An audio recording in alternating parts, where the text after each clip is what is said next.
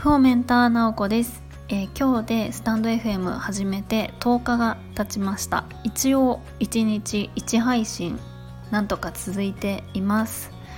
で今日は、えっと、どうしてスタンド FM を始めたのかっていうところをお話ししたいなと思います。で私自身は SNS はあんまり得意ではないんですね。これ前の配信の中でもちらっと言った気がするんですけれどもで SNS あんまり好きじゃないししかも喋るのもそこまであの好きだとかそういうのはないんですね。じゃあなんで SNS でしかも喋るこのスタイフを始めることになったのかっていうのをお話ししたいなと思います。で私自身は自分に合う SNS を見つけられるとすごく人生にはプラスだなっていうふうに考えているんですね。でノートは唯一好きであの続けているものなんです。2年前に始めたんですけれどもその始めたきっかけっていうのが、えー、どうしても私はインタビュー記事を書きたいっていう気持ちがあってそれで始めました。その現役教師へのインタビューをしたくってそれを記事にしたいっていうのがあったんですね。でそのためにはこう何かしらの形で、えー、発信しないといけないのでじゃあ、まあ、ノートを始めようかなっていう感じでスタートしました。で本当は本名を出すっていうのも嫌だったんですけどインタビューさせてもらった相手の方の本名はまあ、出したりもするのでそれだったら自分も出さないとちょっとそこはフェアじゃないなと思ってあんま出したくないなとか思ってたんですけれども、まあ、インタビュー記事をどうしても書きたかったので、えー、自分は本名自分も本名を出そうっていうふうに思ってしかもノートで配信をしました。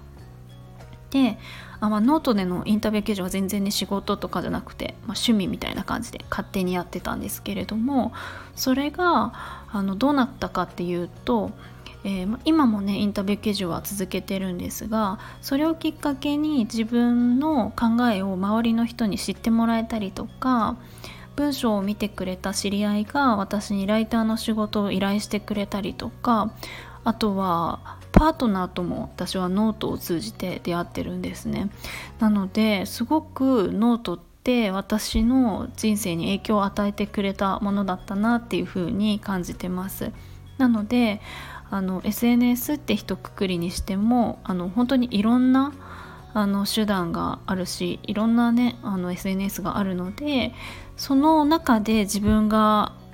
あ自分に合ってる SNS を探すとすごく自分の世界を広げられるものになるなっていうふうに思ってます。ただね消耗するだけじゃなくてあの上手に使ったらすごくプラスだと思います。なのであのそういう経験もあってまあさらにね私今年の1月からフリーランスになったので表現することとか発信することをさらにこう広げていきたいなっていうふうに考えていてその一つとしてスタイフをスタートしたっていうような形です。なのでいろんなものをねねなんか挑戦してみて本当にこう苦しいな合わないなだったら全然やめていいんじゃないかなって私は思ってるのでその中の一つとして今のところ結構好きだなっていうふうに思ってるのでまあ、まだね私自身がこのスタイフの中で何を軸に配信していくかとかうんあんまりしっかりは決まってないんですけれどもなんかこう毎日結構ブレブレかもしれないんですけれども考えながらゆっくりあの進めていければいいななんていうふうに思ってます。